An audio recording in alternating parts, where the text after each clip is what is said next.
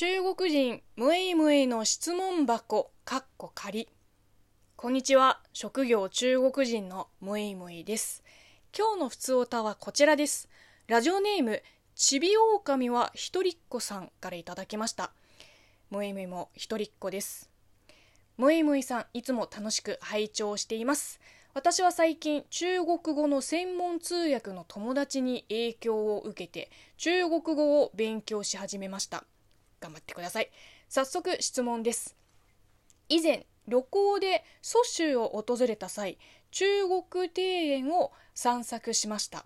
そこで地元の方なのかどうかわからないのですがその中国庭園の敷地内でピクニックをしたり大声で話したりしていてなおかつ綺麗な蓮の池にゴミを捨てていたのを見てショックを受けました。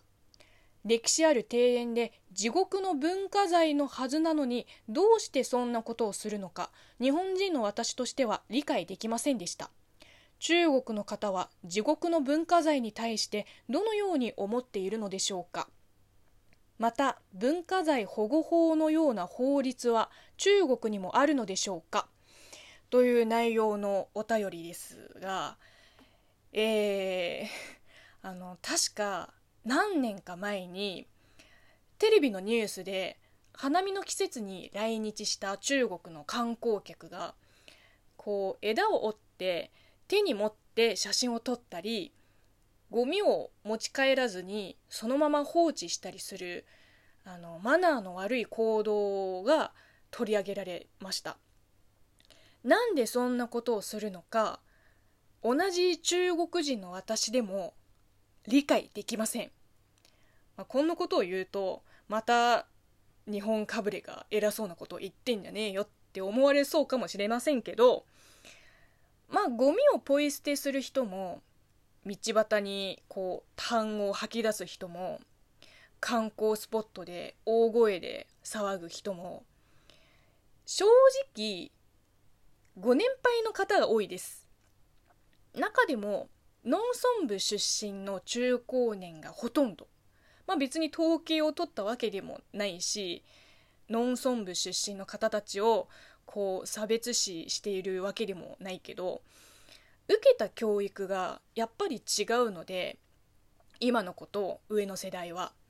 あの私が小学生だった20年以上前からあのあのうちの小学校の教育方針の一つに「講文明懂礼貌」っていうのがあって、まあ、つまりマナーを守るような人になりなさいと。ゴミはゴミ箱へ公衆の場で痰を吐き出すなんてもうとんでもない20年前とかはこう観光名所の石とか壁とかに自分の名前を彫ったり「到此いいよ」を書いたりする人は少なくなかった今はさすがにいないと思うけどやっぱりここ数十年で経済も発展していって人々の意識も変わったし昔よりはだいぶ良くなりましたよ。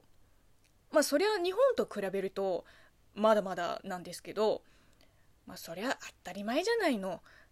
子供が大人を相手に腕相撲をしたらそりゃボロ負けに決まってるっしょ。うん。地獄の文化財に対してどう思っている？しっかり守るべきだと認識している人の方が大多数だと思います。じゃないと14億人いるんですよ。みんながみんなその蘇州の庭園でマナー違反する人たちみたいなことをしたらとっくに破壊されて何も残ってないと思います。マナー違反する人の存在は否定できませんがほんの一部の人間です。と私は信じたいです。で文化財保護法的な法律の話なんですけどえネットで調べてみたところありました。無形文化財も有形文化財もそれを守る法律はあります。えっと、参考に無形文化財保護法の、えー、法は2011年6月から執行されているそうです。というわけで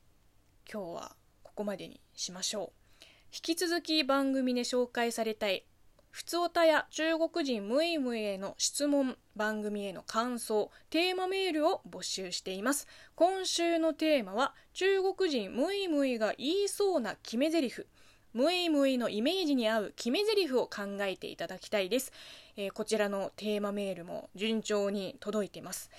えー、また今週中にえー、ラジオトークのライブ配信をやりたいと考えております。時間はまた追ってお知らせします。では今日はここまでです。またお会いしましょう。バイバイ。